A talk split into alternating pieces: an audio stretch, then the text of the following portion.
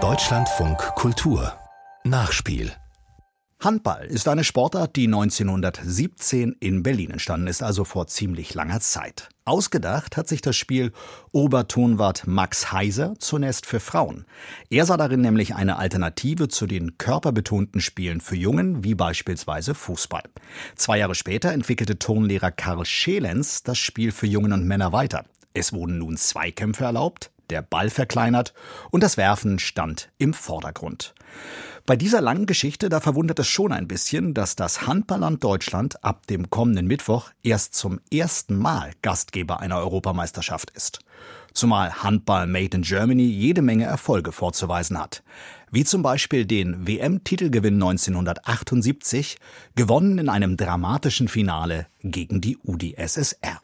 Jetzt zu Deckam, dann Heiner Brandt und wieder Wunderlich. Ich glaube, das Spiel der Bundesrepublik, der deutschen Nationalmannschaft läuft besser. Ein schönes Tor aus der halblinken Position von Joachim Deckarm. Glücksspiel steigt hoch, Foulspiel an Deckarm, die letzten Sekunden. Noch ganze acht Sekunden sind zu spielen. Im anderen Fall die deutsche Mannschaft. Maximov, Gassi und abgewehrt. Das ist der Weltmeistertitel. Das Spiel ist aus.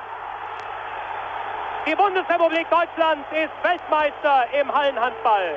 Unbeschreibliche Szenen spielen sich auf dem Platz ab. Mit 20 zu 19 schlägt die Bundesrepublik Deutschland im Finale um die Hallenhandball-Weltmeisterschaft den Olympiasieger UdSSR. Und die waren damals tonangebend im internationalen Handball. Umso höher ist dieser Erfolg von 1978 einzuschätzen.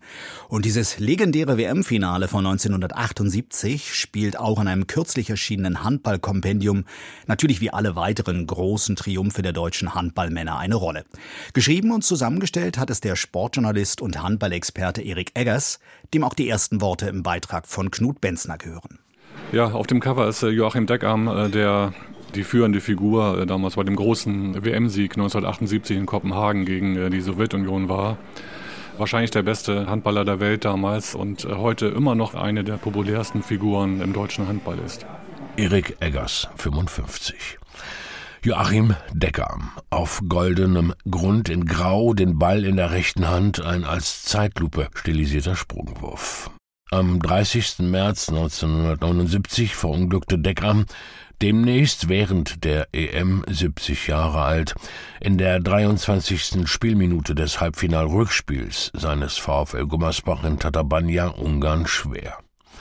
Er stieß bei einem Tempogegenstoß mit seinem Gegenspieler unglücklich zusammen und fiel zu Boden. Schädelbasisbruch, Gehirnquetschung. Ein Arzt war nicht zugegen. Der behandelnde Arzt in Budapest gab Deckrams Überlebenschancen mit 50-50 an. 131 Tage Koma, dann bis heute im Rollstuhl. Ein paar seiner Gommersbacher Mitspieler erweckten damals darauf hin, mit dem Handball aufzuhören. Wer also gehörte bei solch einem Buch auf den Titel, wenn nicht er?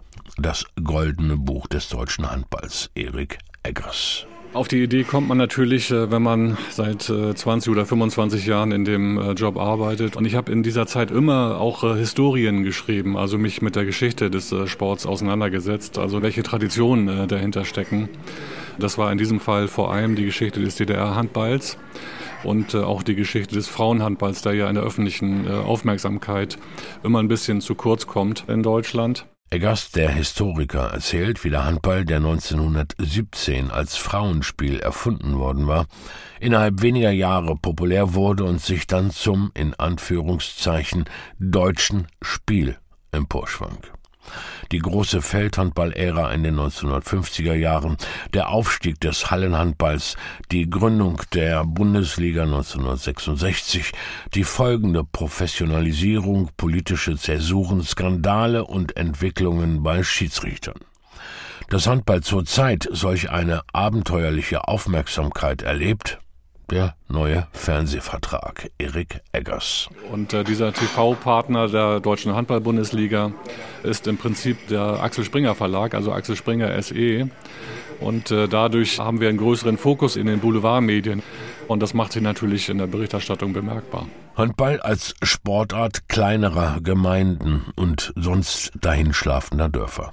Gummersbach werden Sie kennen vom Hörensagen und von den Duellen mit dem SC Magdeburg, damals noch zu DDR-Zeiten auf politisch aufgeladenem Parkett. Magdeburg ist wieder oben, Champions League-Sieger 2023, Seelenbalsam für die Handballstadt im Osten. Andere im Westen haben sich aus der ersten oder zweiten Reihe verabschiedet. Leutershausen, Großwaldstadt, Dankersen, Wellinghofen, Handballverrückte, Provinz. Das kann man leicht erklären. Fußball ist immer ein Großstadtphänomen gewesen, während der Handball weitgehend getragen wurde von den Turnvereinen. Und die waren immer sehr stark auf dem Land. TV Großwaldstadt.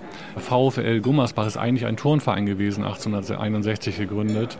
Selbst der THW Kiel ist ja ein Turnverein und zwar aus einem Vorort von Kiel, nämlich der Turnverein Hasse Winterbeek. Und äh, so ist das zu erklären, dass der Handball heute immer noch auf dem Land sehr, sehr äh, breit äh, verwurzelt ist. Eggers hat selbst Handball gespielt als Amateur beim SV Hollingstedt.